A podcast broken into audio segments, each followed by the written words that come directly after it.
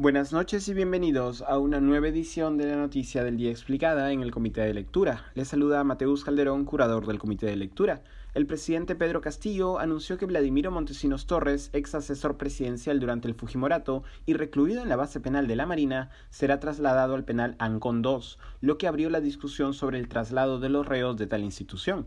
La situación de Montesinos Torres había estado en debate después de que se revelara que el ex asesor había realizado una serie de llamadas de contenido político en medio de la segunda vuelta electoral desde el recinto custodiado por la Marina, Ayer en el diario oficial El Peruano se publicó un decreto supremo que crea un régimen penitenciario similar al de la base penal de la Marina, lo que permitía el traslado de internos allí recluidos y otros de perfil similar a, cito, pabellones especialmente acondicionados en que impere un control reforzado y disciplina estricta para los internos, siempre respetando los derechos fundamentales de toda persona privada de libertad. En el caso de Montesinos Torres, el traslado fue luego confirmado a través del tuit del presidente Castillo. Aquí estoy citando a la norma publicada en el peruano. Este régimen excepcional será de aplicación exclusiva por razones fundadas de riesgo de la seguridad nacional y de seguridad penitenciaria para jefes o cabecillas principales de las organizaciones criminales o delictivas procesados o sentenciados por delitos de terrorismo, traición a la patria, contra la administración pública, tráfico ilícito de drogas o delitos contra la humanidad, se aplicará solo en el establecimiento penitenciario de régimen cerrado especial ANCON 1 y en los pabellones que, para tal finalidad, disponga el Consejo Nacional Penitenciario dentro de los establecimientos penitenciarios que cuenten con un régimen cerrado. La medida no ha estado exenta de polémica, dado que implica también el traslado de cabecillas de organizaciones terroristas como Abimael Guzmán, de Sendero Luminoso, o Víctor Polay Campos, del movimiento revolucionario Tupac Amaru MRTA.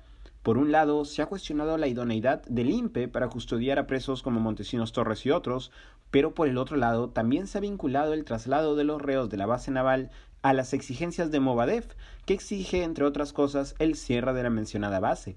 En esta última línea, la Junta de Portavoces del Congreso publicó un pronunciamiento rechazando, cito, cualquier acto que responda a las inaceptables exigencias de quienes con sus hechos demenciales desangraron a nuestro país y asesinaron a miles de nuestros compatriotas.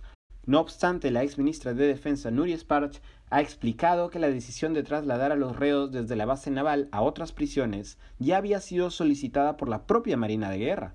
Según apuntó Sparch, cito, Hace años la Marina de Guerra ha solicitado que se retiren de sus instalaciones a estos delincuentes. En la última renovación del convenio con el INPE hace más de dos años se indicó que no se renovaría otra vez.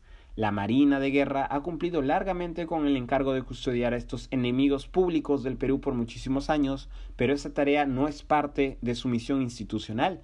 Es hora de que se les releve de esa responsabilidad y que el INPE la asuma, agregó en Twitter. Al cierre de esta edición, el ministro de Justicia Aníbal Torres había asistido al Congreso invitado por la Comisión de Justicia del Legislativo para responder preguntas sobre la medida del traslado de los reos y en especial de Vladimiro Montesinos Torres. También al cierre de esta edición, Christopher Acosta de la Unidad de Investigación de Latina publicó un tuit en el que indicaba que Vladimiro Montesinos gozaba de dos horas diarias de llamadas telefónicas desde la base naval del Callao. Más información sobre eso en las próximas horas. Esto ha sido la noticia del día explicada. Volveremos mañana con más información.